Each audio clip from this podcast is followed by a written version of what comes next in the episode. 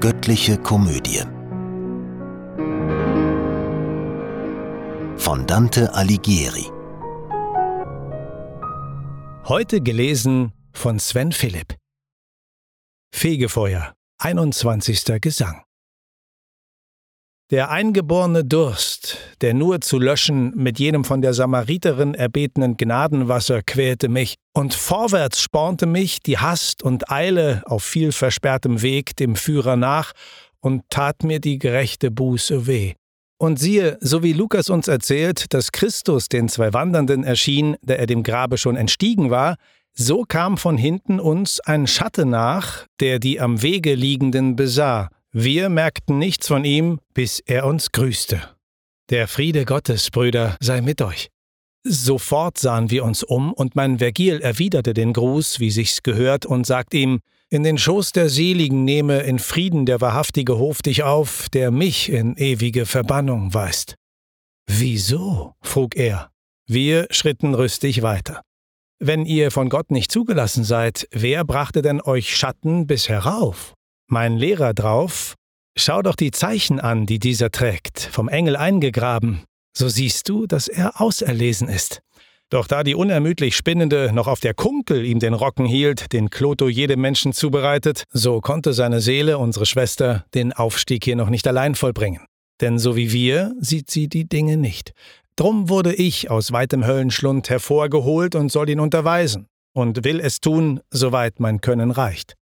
Doch sag, wenn du es weißt, warum soeben der Berg erbebte und ein einziger Ruf vom feuchten Ufer bis hinauf erscholl. Mit dieser Frage traf er meinen Wunsch ins Nadelöhr, das an der Hoffnung schon die Ungeduld des Dursts sich linderte. Der andere sprach, hier gibt es nichts, das ohne Gesetz und Ordnung an dem heiligen Berg geschieht, noch gegen das Gebräuchliche. Für keine Art von Störung ist hier Raum. Was aus sich selbst der Himmel hat und nimmt, kann einen Anlass geben, anderes nicht. Drum fällt kein Regen, fällt kein Schnee noch Hagel, kein Tau, kein Reif mehr zeigt sich oberhalb der kleinen dreigestuften Eingangstreppe. Von Wolken, dichten oder duftigen, von Wetterleuchten oder Regenbogen, der drunten immer wandert, hier kein Schein. Auch steigt kein trockenes Dampfen höher als bis zu dem Rand der drei genannten Stufen, auf dem der Schlüsselträger Petri fußt. Wohl bebt es drunten etwa, schwach und stark, jedoch durch Wind, der in der Erde steckt, ich weiß nicht wie, bebt es hier oben niemals. Hier bebt's, wenn irgendeine Seele sich geläutert fühlt und aufsteht und sich regt zum Aufstieg, dann begleitet sie der Ruf.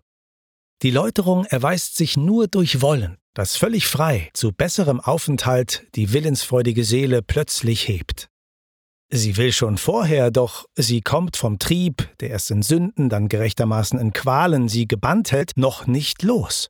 Und ich, der hier in Schmerzen liegen musste, 500 Jahr und mehr, hab eben jetzt den Willen frei zur bessern Welt gespürt.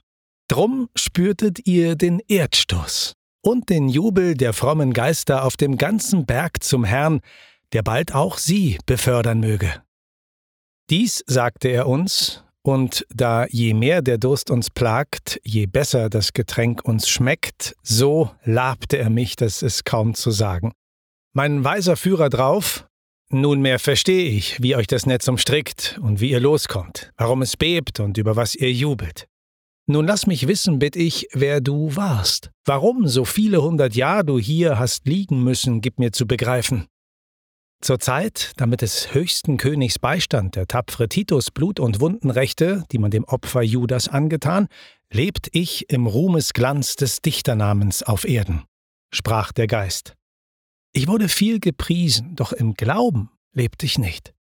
So lieblich und beschwingt war mein Gesang, dass mich den Tolosaner man nach Rom berief und mit dem Myrtenkranz mich krönte. Man nennt mich dort noch jetzt mit Namen Statius. Von Theben sang ich und sodann vom großen Achill, des Ruhm mich unterwegs erdrückte. Mein Feuer stieg aus einer Funkensaat der heiligen Flamme, die, wie mich, wohl mehr als Tausende erwärmt hat und erleuchtet. Ich meine die Aeneis. In der Dichtung ist sie die Mutter, ist die Amme mir.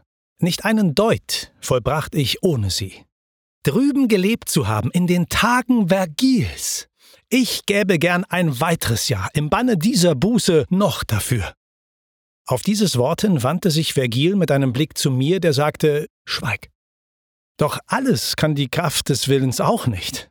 Es ist das Lachen und das Weinen derart dem Reize zugeordnet, dem es entspringt, dass es je ungewollter, desto echter. So musste ich eben lächeln oder blinzeln, worauf der Schatte schwieg und mir ins Auge, wo unser Innerstes sich darstellt, schaute. Wenn all dein Mühen dir gedeihen soll, so sag, sprach er, weshalb soeben dir ein Lächeln sichtbar übers Antlitz blitzte. So bin ich angepackt von beiden Seiten. Hier soll ich schweigen, dort werd ich beschworen zu reden.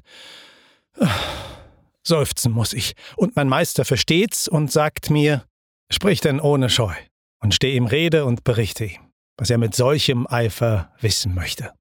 Darauf ich zu jenem, Wohl magst du dich wundern, ehrwürdiger Geist, dass mir das Lachen kam, noch größeres Wundern will ich dir bereiten, der mir den Blick nach oben richtet. Dieser ist dein Vergil, dem du die Kraft verdankst, die Götter und die Menschen zu besingen. Wenn andere Gründe für mein Lachen du vermutest, gib sie auf, sie sind nicht richtig. Dein Wort und Wunsch nur war der wahre Grund. Schon beugt er sich zu meines Lehrers Füßen, sie zu umfassen, aber dieser wehrte. Lass, Bruder, wir sind Schatten, alle beide. Da stand er auf.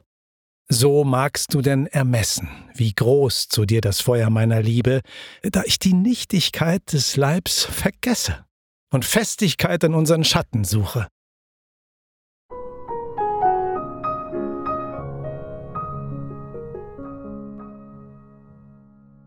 Zweiundzwanzigster Gesang Vorüber schon am Engel waren wir, am Engel, der zum sechsten Ring uns wies, da er die Wunde von der Stirn mir wischte. Und selig die Gerechtigkeit verlangend, mit Worten uns gepriesen hatte, die vom Texte nur das dürstet klingen ließen. Und leichter durch die Treppengänge hin ward mir der Weg, so dass ich ohne Mühe den schnellen Geistern in die Höhe folgte. Da sprach Vergil, wo geistige Liebe glüht und ihre Flamme sichtbar wird nach außen, entzündet sie auch immer Gegenliebe. Drum hab ich seit dem Tag, da Juvenal zu uns hinabkam in den Höllenlimbus und deine Zuneigung mir offenbarte, dich so von Herzen lieb gewonnen, wie noch keinen andern je so unbesehen. Drum steig ich hier so leicht mit dir die Treppen. Doch sag, verzeih als Freund mir diese Frage, die gar so keck vertraulich mir entschlüpft, und rede freundlich mit mir darüber. Wie konnte nur in deiner Brust der Geiz, der Törichte, bei so viel Weisheit nisten, die du mit Eifer dir errungen hast? Nach diesen Worten leuchtete ein Lächeln bei Statius auf, sodann erwiderte er, aus jeder Silbe winkt mir deine Liebe. Es treten freilich manchmal Dinge auf, die uns zu Zweifeln falschen Anlass geben, dieweil der echte Grund verborgen bleibt. Was du mich fragst, beweist mir, dass du glaubst, ich sei dereinst ein Geiziger gewesen, vermutlich weil ich auf dem Sims dort lag. Nun sollst du wissen, dass gerad das Geizen mir allzu ferne lag, und dieses allzu hab ich gebüßt in Tausenden von Monden. Und hätte ich mich nicht damals noch gebessert, als ich den Spruch verstand, den du, erzürnt, der menschlichen Natur entgegenrufst, Wozu vermagst du nicht, schreckliches Gold, die sterblichen Begierden hinzureißen? So wälzt ich Steine drunten zum Turnier. Da ward ich inne, dass des Menschen Hand sich übereilen kann, auch im Vergeuden. Und nun bereut ich dies und andere Laster. Viel Kahlgerupfte werden auferstehen, die ihren Fehl aus bloßem Unverstand im Leben und im Tod noch nicht bereuten. Die Schuld, die sich wie Gegentrieb verhält zu irgendeiner Sünde, musst du wissen, wird auf dem gleichen Rang mit ihr entkräftet. Wenn ich mich unter jener Schar befand, die ihren Geiz beweint, so war es also, weil ich vom Gegenteil mich reinigte. Mein Hirtenliedersänger sagte nun, als du die wilden Waffentaten sangest und der Jokaste zwiefach Lied darüber, da war, so scheint's nach dem, was Clio dir zu sehen gab, dein Glaube noch nicht der, der nötig ist zum Wert der guten Werke. Durch welche Sonne, welche Lichter, sprich, ward also dir die Finsternis verscheucht, dass du den Kurs des frommen Fischers fuhrest? Drauf er zu ihm, du, wiesest mir zuerst den Weg zum Felsenquell auf den Panas und dann zu Gott den Weg erhältest mir. Du schrittest wie der Wanderer durch die Nacht mit seinem Licht am Rücken, das nicht ihm, doch hinter ihm den Menschen Klarheit spendet. Von dir der Spruch, die Welt wird neu geboren. Astrea kehrt, es kehrt die Urzeit wieder. Vom hohen Himmel steigt ein Neugeschlecht. Durch dich ward ich Poet. Durch dich ein Christ. Um dir den Hergang deutlicher zu zeigen als nur im Umriss, mal ich ihn noch aus. Die ganze Welt war damals schon befruchtet, vom wahren Glauben, dessen Saat die Boten des ewigen Reiches ausgeschüttet hatten, und mit dem Wort der neuen Prediger klang jener Spruch von dir so gut zusammen, dass ich sie oft und gern zu hören pflegte, und dadurch wurden sie mir lieb und heilig. Und als Domitian sie nun verfolgte, ergriff es mich, dass ich mit ihnen weinte. Solange mein Leben drüben währte, stand ich ihnen bei. Die Reinheit ihrer Sitten ließ alle anderen Sekten mich verachten. Noch ehe ich die Griechen im Gedicht gen Theben führte, wurde ich getauft, verbarg jedoch aus Furcht mein Christentum und warte lange noch den Schein des Heiden. Für diese Lauheit lief ich mehr als vier Jahrhunderte im vierten Kreis herum. So hast du denn die Hülle weggehoben, die den gelobten hohen Wert verbarg. Jetzt sprich, solange wir noch zu steigen haben, und sag mir, wo Terens, der alte Freund, ist. Sicilius, Plautus, Varius, wenn du's weißt. Sind sie verdammt? Sag an, wo weilen sie? Sie alle, Persius, ich und viele andere, erwiderte mein Führer ihm, wir sind mit jenem von den Musen allerreichlichst getränkten Griechen in dem ersten Kreis der dunklen Welt und sprechen oft vom Berge, wo ewig unsere Näherinnen wohnen. Euripides ist mit uns und Antiphon. Simonides, Agathon und noch andere, die man in Griechenland mit Lorbeer krönte. Gestalten sieht man dort, die du besangst. Antigone, Deiphyle, Argia, Ismene, immer noch wie einst in Trauer. Man sieht die Künderin des Quells Langia, die Tochter des Theresias und Thetis, Daidamia, auch mit ihren Schwestern. Jetzt herrschte Schweigen zwischen beiden Dichtern, die aufmerksam umherzuschauen begannen, vom steilen Felsengang nicht mehr behindert. Vier Mägde dieses Tages waren schon entlassen, an der Deichsel stand die fünfte und nahm zum heißen Mittag hohe Richtung. Mein Führer sprach, ich glaube, wir müssen wieder die rechte Schulter nach dem Rande kehren, wie bisher bei dem Rundgang um den Berg. So ließen wir uns dort von der Gewohnheit die Straße zeigen, die uns sicher deuchte, da jener Lauter einverstanden war. Sie gingen mir voran, ich folgte ihnen allein und hörte ihren Reden zu die in der Dichtkunst mir Erleuchtung gaben. Doch bald durchbrach die freundlichen Gedanken der Anblick eines Baums, mitten im Weg, mit schönen Äpfeln, lieblich duftenden. Und wie die Tanne sich verjüngt nach oben von Zweig zu Zweig, so dieser Baum nach unten, damit ihn niemand, denke ich mir, erklettere. An dem vom Berg geschützten Rand des Weges fiel hoch vom Fels herab ein klares Nass und überrieselte das Laub des Gipfels.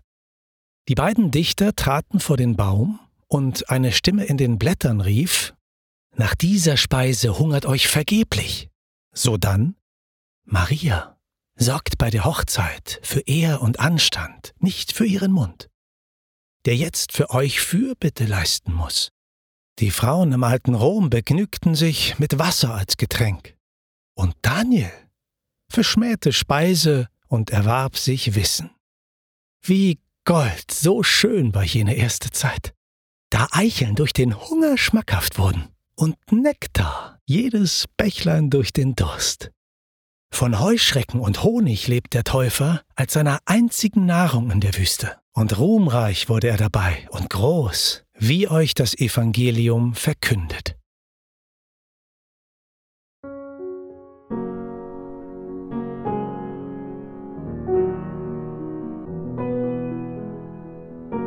Diese Hörreihe unterstützt die Initiative Solidarität stimmt e.V. Kollegial produziert von Sprecherinnen und Sprechern und 48 Hearts Productions.